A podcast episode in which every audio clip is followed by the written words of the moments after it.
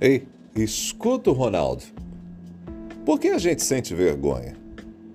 O que nos leva a experimentar essa emoção tão desconfortável, tão avassaladora? Faz até o nosso corpo reagir, né? Eu, por exemplo, fico todo vermelho. É um negócio medonho. Nós vamos mergulhar hoje mais profundamente nos motivos pelos quais nós sentimos vergonha, com base em estudos, em pesquisas realizadas por especialistas na área. Nós vamos explorar aqui um pouquinho os gatilhos, as circunstâncias que alimentam essa emoção e o que a gente pode aprender com ela. Gente, a vergonha é uma emoção universal. Ela faz parte da gente, da nossa natureza. De acordo com as pesquisas, os principais motivos pelos quais a gente sente vergonha incluem: primeiro, medo da rejeição. A necessidade de pertencer a um grupo social é fundamental para a nossa sobrevivência. A vergonha surge quando a gente teme ser excluído, quando a gente teme ser rejeitado pelas pessoas. A escritora Brené Brown afirma: a vergonha é o medo intenso de desconexão.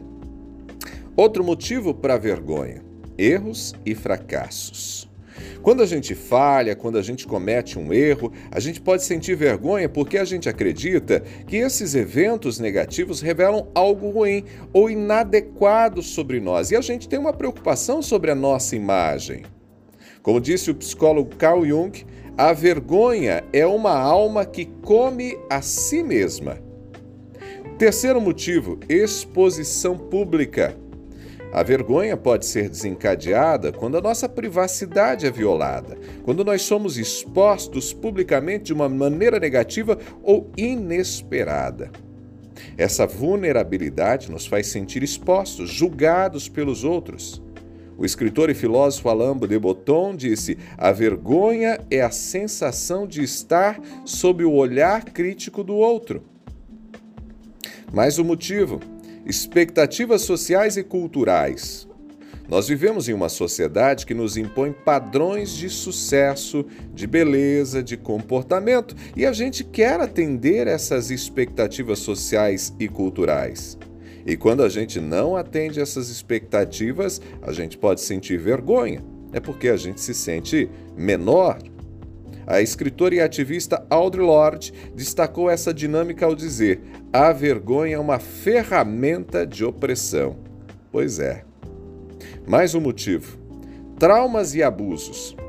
Experiências traumáticas e abusivas podem causar vergonha profunda, especialmente quando nos sentimos impotentes ou responsáveis pelo que aconteceu. Às vezes, aquilo que ainda nos motiva vergonha hoje é algo que aconteceu há 5 anos, 10 anos às vezes na infância, na adolescência. Quem sabe era numa apresentação que você tinha que fazer e aconteceu alguma coisa errada? Pois é, aquilo ficou com uma memória traumática. A terapeuta e autora Beverly Engel, ao falar sobre isso, ela diz que a vergonha é o legado do trauma. Pois é, gente. Para superar a vergonha, é importante compreender e enfrentar os motivos pelos quais sentimos vergonha. Ao reconhecer as situações que desencadeiam essa emoção e refletir sobre os medos, sobre as crenças criadas a partir dessa situação, nós podemos aprender a lidar com a vergonha de maneira mais saudável e construtiva. A escritora Brené Brown, pesquisadora sobre esse assunto, até escreveu um livro sobre vergonha.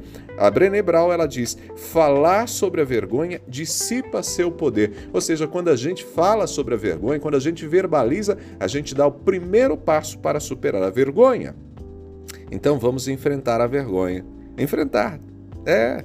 Vamos transformar para, vamos trabalhar para transformar a vergonha numa força de crescimento. Isso começa pelo autoconhecimento, pelo enfrentamento, a, pela verbalização do problema. E pouco a pouco a gente pode dissipar essas crenças, essas imagens, essas memórias e a gente ser mais livre. Porque a vergonha nos aprisiona, não é verdade? aprisiona. Vamos lá, gente. Simbora superar a vergonha. Eu sou Ronaldo Neso e estou te esperando lá no Instagram arroba Ronaldo Neso, arroba Ronaldo Neso lá no Instagram. Se você ouviu o recado, quer recebê-lo inclusive aí, mande um alôzinho lá no direct do Instagram. Combinadinho? Abraços do Ronaldo. A gente se fala.